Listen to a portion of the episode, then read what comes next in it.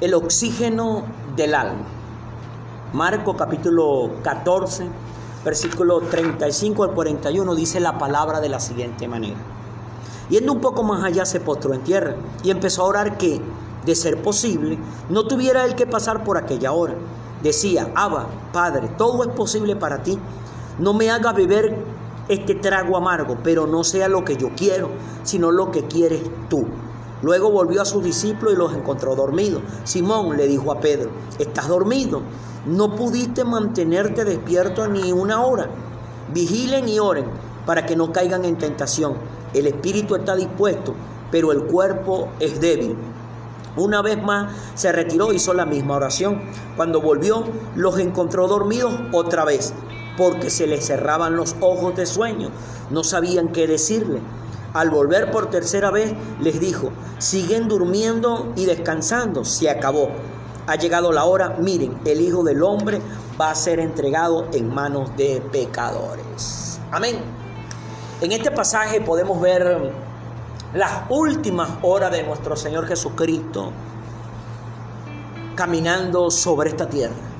Pero en esta etapa ya Él estaba a punto de cumplir el propósito para el cual había venido a esta tierra, a este mundo.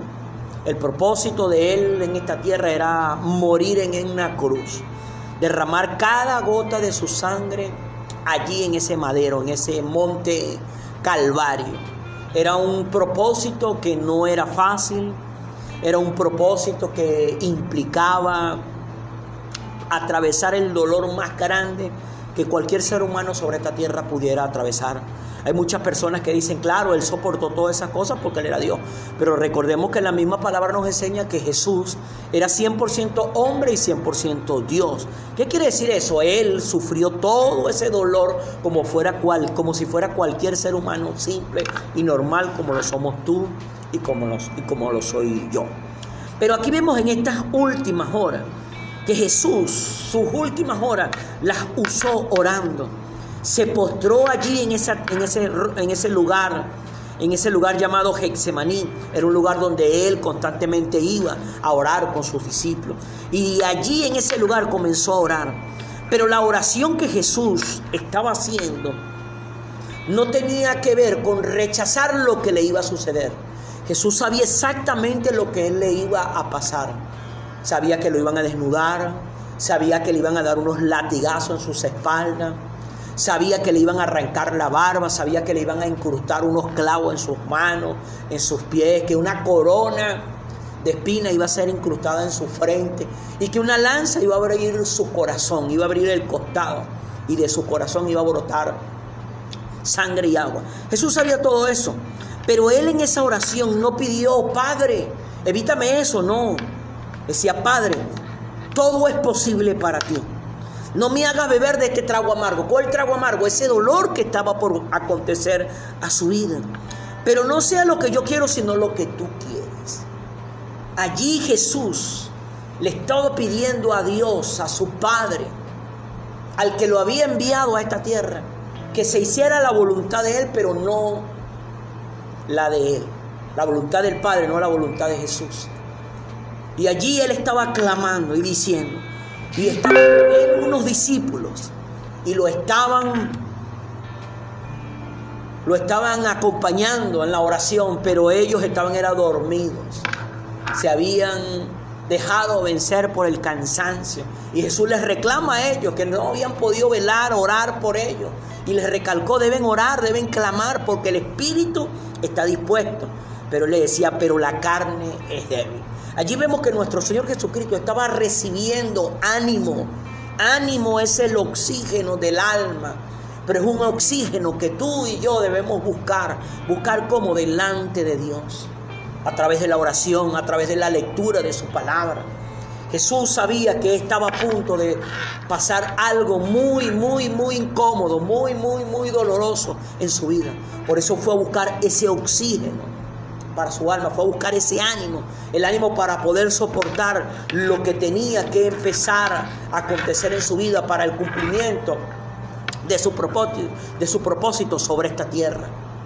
Ese, ese ánimo, el oxígeno que levanta el alma para cumplir lo que tenemos que cumplir, para pasar lo que tenemos que pasar. Jesús es un ejemplo de ese oxígeno para el alma. Pero Jesús nos enseñó que para encontrar ese oxígeno había que orar, había que buscar a Dios, porque era el único que le podía inyectar ese oxígeno al alma para poder cumplir lo que él tenía que cumplir. En el libro de Crónica, capítulo 17, versículos 16 y 27, tenemos otro ejemplo. Y el ejemplo es el rey David sobre el cual Dios escogió para que de los lomos del linaje de este hombre llamado David saliera Jesús a cumplir el propósito que tenía que cumplir en esta tierra. Dice el libro de Primera de Crónica, capítulo 17, versículo 16 al 27, dice así, luego el rey David se presentó ante el Señor y le dijo, Señor y Dios, ¿quién soy yo y quién es mi familia para que me hayas hecho llegar tan lejos? Como si esto fuera poco, Señor y Dios, has hecho promesa a este siervo tuyo en cuanto al futuro de su dinastía, de su dinastía. Me has tratado como si fuera yo un hombre muy importante, Señor y Dios. ¿Qué más podría yo decir del honor que me has dado si tú conoces a tu siervo? Señor, tú has hecho todas estas grandes maravillas por amor a tu siervo y según tu voluntad y la has dado a conocer. Señor, nosotros mismos hemos aprendido que no hay nadie como tú y que aparte de ti no hay Dios.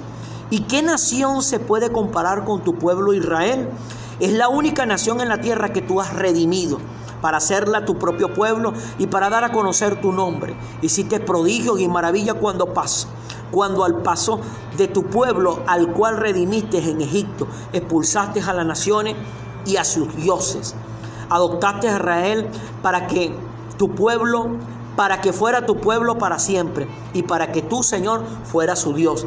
Y ahora, Señor, mantén para siempre la promesa que le has hecho a tu siervo y a su dinastía. Cumple tu palabra para que tu nombre permanezca y sea exaltado por siempre, y para que todos digan el Señor Todopoderoso es el Dios de Israel. Entonces la dinastía de tu siervo David quedará establecida en tu presencia. Tú, Dios mío, le has revelado a tu siervo el propósito de establecerle una dinastía, y por eso tu siervo se ha atrevido a dirigirte esta súplica. Oh Señor, tú eres Dios y has prometido este favor a tu siervo. Te has dignado bendecir a la familia de tu siervo, de modo que bajo tu protección exista para siempre tú, Señor, has bendecido y por eso quedará bendecida, bendita para siempre. Aquí vemos la historia ahora de David. David haciendo una oración de agradecimiento para con Dios, ya que Dios había decidido escogerlo a él y a toda su familia, a su dinastía. David fue un hombre que atravesó por muchísimas cosas desde que era un niño. Recordemos que él fue rechazado por su padre. Según los estudiosos dicen que David era producto de un adulterio del padre de él. Por eso que en el momento cuando Dios le pidió a Samuel que fuera a la casa de Isaí, el padre de David, para escoger de uno de sus hijos al rey que iba a continuar el reinado del pueblo de Israel, David no fue invitado. David fue rechazado por sus padres, por sus hermanos, y después cuando fue ungido, escogido por Dios, con, con, un propósito, pero no solamente para David, para todo el linaje, la dinastía de David. David empezó a atravesar por muchas cosas, fue perseguido por el rey Saúl, fue perseguido por muchos enemigos. Y vemos que a lo largo de la vida de David, David le tocó atravesar por muchas cosas difíciles. Los 150 salmos que están escritos en la palabra de Dios, la gran mayoría de ellos fueron, escritos por David. Pero parecen como canciones y realmente los salmos escritos por David, lo que eran oraciones, súplicas a Dios. Vemos que David fue un hombre que descubrió ese secreto de encontrar el oxígeno para el alma. Recordemos que nuestro, nuestro ser es compuesto por cuerpo, alma y espíritu, así como el cuerpo necesita el oxígeno ese elemento químico que nos da la respiración, el alma también necesita oxígeno. Y el oxígeno para el alma es el ánimo. Pero el único que te puede dar ánimo es Dios, a través de su palabra, a través de su presencia, a través de los milagros que tiene para ti, para mí y para todo aquel que se acerca a Él.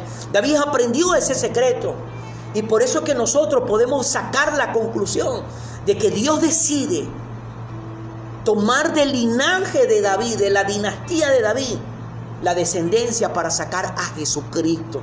Recordemos que Jesucristo es conocido como el hijo de David. Sabemos todos que David es, que, que Jesús es hijo de Dios, pero David, Jesús fue sacado de la familia, de la dinastía de este hombre llamado David. ¿Por qué? David nos enseña a todos nosotros lo que es encontrar el oxígeno para el alma, el ánimo. Aquí David estaba dándole gracias a Dios porque Dios lo había escogido a él y había escogido a su familia y le había dado promesa y sabía y recalcaba que cada una de esas promesas que Dios le había dado, Dios la iba a cumplir. Dios la iba a concretar porque David sabía que cuando Dios prometía algo, Él lo cumplía.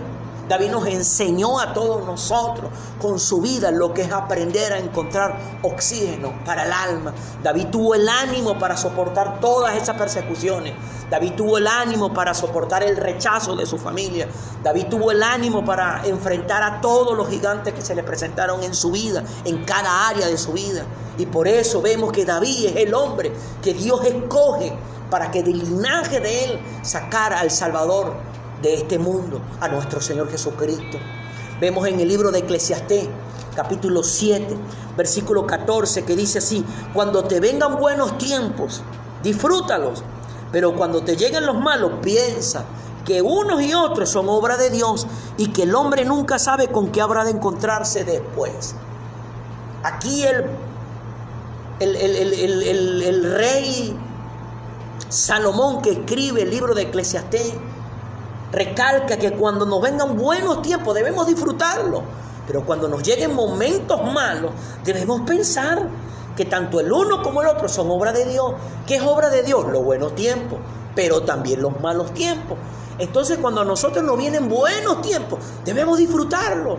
Pero cuando nos lleguen malos tiempos, debemos pensar que tanto el uno como el otro Dios lo permite. Y es allí donde nosotros tenemos que buscar el oxígeno para el alma el ánimo, porque solo a través con ese oxígeno para nuestra alma es que podremos disfrutar los buenos momentos, pero en los malos momentos pensar que tanto el uno como el otro lo permite Dios. Y Dios lo permite para algo, para enseñarnos algo, para mostrarnos algo.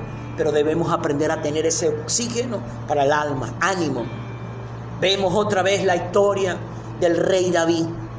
David consiguió oxígeno para su alma, ánimo, pero a través de una relación personal con Dios.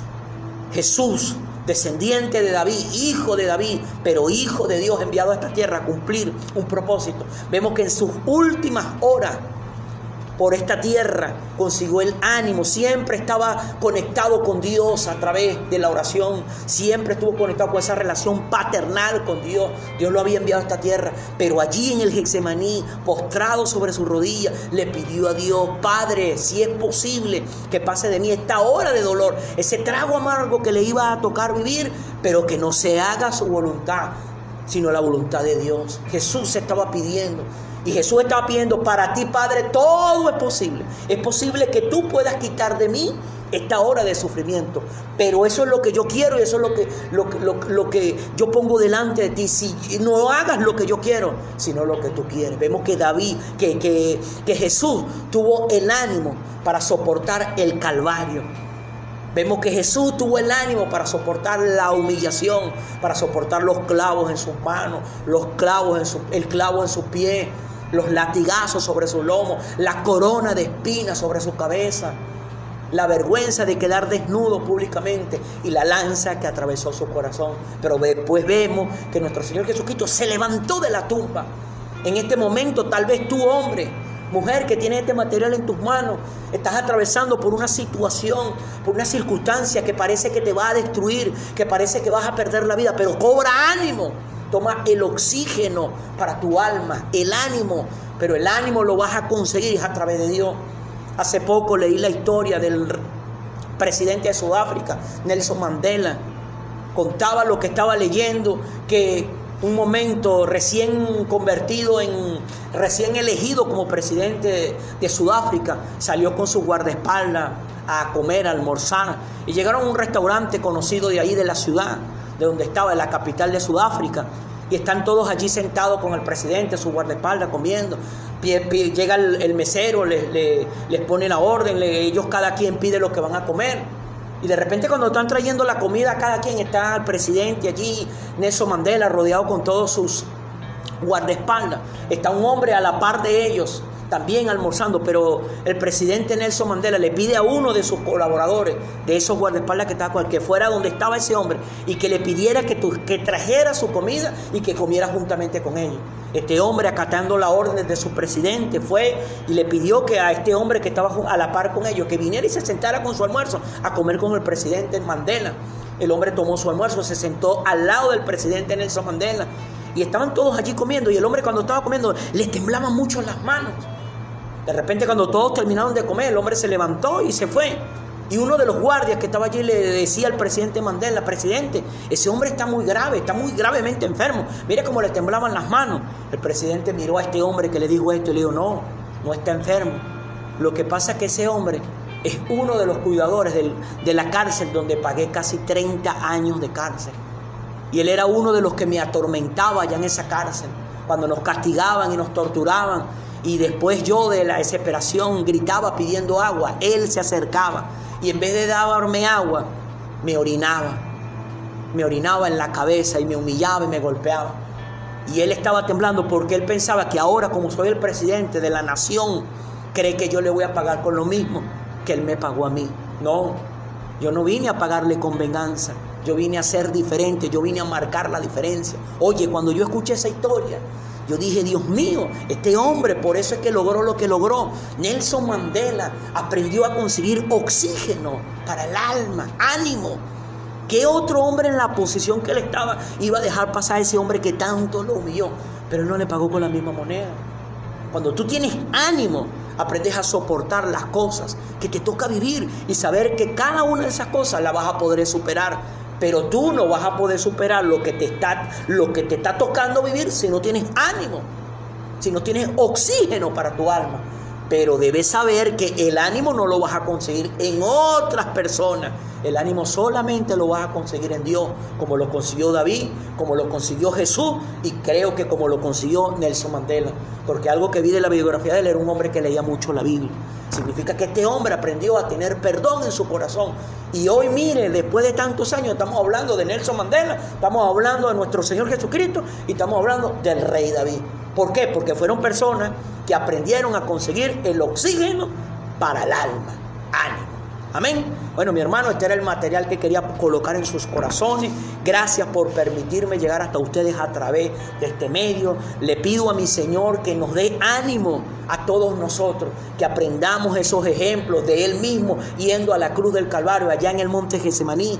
Le pido a mi Señor que nos ayude a ser como el rey David agradecido, sabiendo que Él tiene un propósito para nosotros y toda nuestra familia. Y le pido también a Dios que nos ayude a ser como ese, como ese ejemplo que fue el presidente Nelson Mandela.